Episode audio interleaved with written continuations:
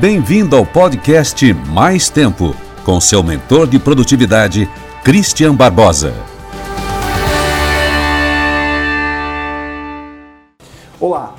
Eu quero te dar sete estratégias muito práticas, muito efetivas, com grande nível de resultado, para você começar efetivamente a ter mais tempo, mais produtividade no seu dia. Pega as técnicas que aplicam a você, a sua realidade, e comece a experimentar de verdade e veja o resultado por você mesmo. Eu sempre falo, não acredita em mim, não acredita no que a gente fala na tríade. É ciência, estatística, metodologia. Dá resultado se aplicar de verdade. Só que a maior parte das pessoas acaba não aplicando, na verdade, intelectualiza e não faz, o resultado vai continuar o mesmo. Então, primeira grande estratégia: tenha uma boa manhã. O que eu quero dizer com uma boa manhã? Geralmente, isso não é uma realidade para todos, mas a maior parte das pessoas tem o seu pico máximo de produtividade durante o período da manhã. É onde ela está mais ativa, onde ela está mais disposta, enfim. Se o seu caso é à tarde ou à noite, então leva a dica para tarde ou para noite. Mas vamos falar para a maior parte das pessoas que tem essa pico de produtividade aí no período da manhã.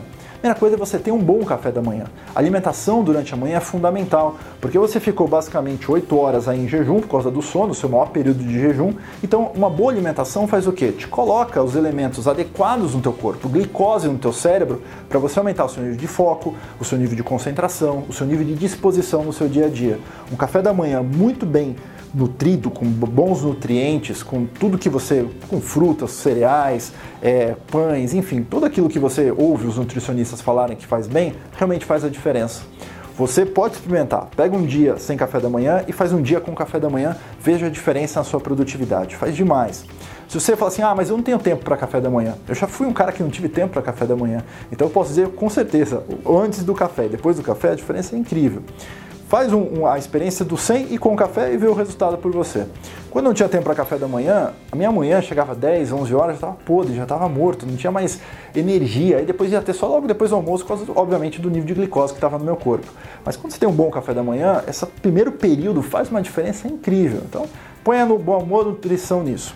Outra coisa para uma boa manhã, coloca pensamentos positivos na manhã. Se você já acorda falando, putz, o tempo está ruim, nossa, que saco, vou ter que trabalhar, tal, não sei o que, você já entra nesse estado de crenças e disposição mental que faz com que você reaja dessa forma. Lembra que o seu mundo interno é o que faz o seu mundo externo acontecer. Então, se você está com o seu mundo interno desmotivado, improdutivo e sem vontade de fazer acontecer, é o que vai acontecer no seu mundo externo também. Então, uma manhã nutritiva de pensamentos, de nutrientes para o seu corpo.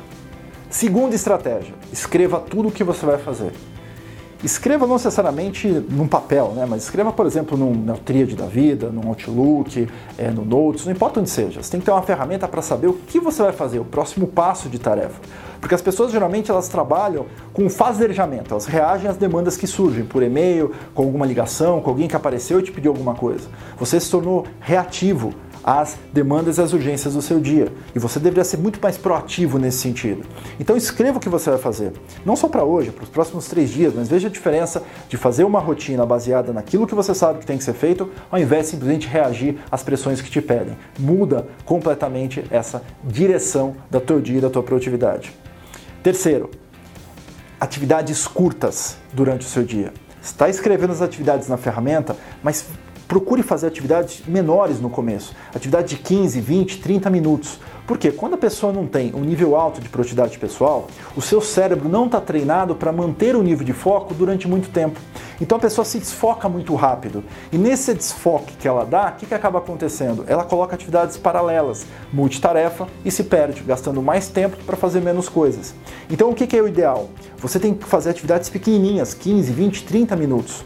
Durante essas atividades, é foco total nessa atividade. Vai lá, começa, fecha todos os outros programas e só faz isso. E aí você vai passando para a próxima. Com o passar do tempo, você vai ver que vai aumentar o seu nível de foco de performance. Até que chega um momento que você consegue dedicar uma, duas horas para fazer uma atividade sem interrupções, o que é muito bacana. Eu lembro que quando eu fui escrever meu primeiro livro, eu não tinha a menor capacidade de foco e concentração. Então o que, que acabava acontecendo? Porque eu não tinha o hábito de escrever, né? Era o meu primeiro livro, eu não escrevia. Então eu escrevia 20 minutos, já estava querendo fazer outra coisa. Hoje, muitos anos depois, eu consigo escrever sem pausa durante uma hora e meia, duas horas, focado extremamente naquela tarefa. Dá resultado? Funciona, mas precisa começar aos poucos.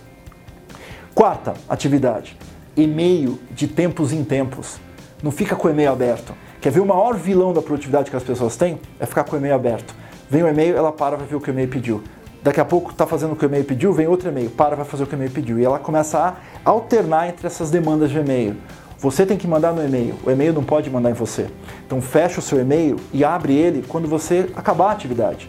Comecei a atividade A, terminei, vou para o meu e-mail. Terminei, vi um pouquinho do e-mail, vou para atividade B e assim por diante. Se você fica com o e-mail aberto todo momento, você vai simplesmente se perder e vai gastar mais tempo à toa. Aí você fala assim, ah, mas eu preciso do meu e-mail porque eu recebo demandas por e-mail. Tudo bem, não vai morrer se você tiver um intervalo de meia hora, uma hora para responder uma mensagem. Com o passar do tempo, você vai ver que você pode ver o e-mail três vezes por dia, mais do que suficiente para a maior parte das pessoas, não é verdade? Se você tiver uma boa gestão. Porque se for urgente de verdade, o que as pessoas fazem? Elas vão ligar para você. E isso é que a gente tem que acostumar as pessoas. Se for urgente, me liga. Se for alguma coisa que pode esperar uma, duas, três horas, manda por e-mail, que aí nos intervalos não vai matar ninguém e você vai consumir menos tempo com relação a isso. Quinto item: mesa de trabalho organizada. Por quê? Quando você chega na tua mesa e tem um monte de papelado em cima, um monte de coisas em cima, o que, que acontece? O teu cérebro fica confuso também. Você está gastando, absorvendo informações e não conseguindo muitas vezes até focar naquilo que você precisa de verdade. A mesa tem que estar tá limpa. Uma mesa de trabalho com pouquíssimas coisas ajuda você a aumentar a sua produtividade, o seu foco, ajuda você a tá, entrar no estado de execução. Experimenta, dá uma limpada na sua mesa. Isso vale também para o fundo de tela do seu computador. Muito confuso? Prejudica a sua performance. Sexto, aprenda a usar melhor a tecnologia. Tem muita coisa de tecnologia que você nem imagina que dá para fazer. E você gasta um tempão no seu dia a dia com coisas que você poderia fazer com um clique. Por exemplo, a maior parte das pessoas usa o Windows, né? O, o, quem usa Mac também tem algumas teclas que eu chamo de atalho, né? são as teclas de atalho. O que, que são as teclas de atalho que todos os softwares têm? São teclas que juntas fazem alguma função. Então, por exemplo, no Windows, as pessoas geralmente abrem o gerenciador de arquivos, né, o Explorer. O que elas fazem? Vão lá no iniciar programas e vão lá e procuram o Explorer. Você pode abrir o Explorer em qualquer momento do seu Windows apertando a tecla Windows mais a letra E de Explorer. O Windows E abre o Explorer, você já está acessando seus arquivos. E as pessoas gastam um tempão para abrir o Explorer no seu dia a dia. Isso salva um bom tempo aí na sua rotina. Sétimo e última dica: Coloque hobbies durante a sua semana, durante o seu dia a dia. O que eu quero dizer com hobbies? Se você não coloca pequenos momentos importantes no teu dia a dia, na tua semana, na tua rotina, a sensação de que o tempo está passando rápido demais e você não está aproveitando. Então o que, que você faz? Você tem um intervalo de uma hora para almoçar, por exemplo. Nessa uma hora, você gosta de ler um livro? Pega o teu livro, você almoça geralmente meia hora, pega o livro, lê 10, 15 minutos desse livro. Ah, eu não, eu estou vendo uma série, sei lá, tá vendo, sei lá qual série que você está vendo. Ah, então o que você faz? Vê a série um pouquinho, 10, 15 minutos no seu celular, no seu computador, durante esse horário de expediente, né, o teu horário de almoço durante o expediente. Ou seja, não importa o que seja, colocar pequenos hobbies no horário do almoço, antes de começar o trabalho, um pouquinho antes de finalizar, faz uma diferença incrível na sua percepção de tempo.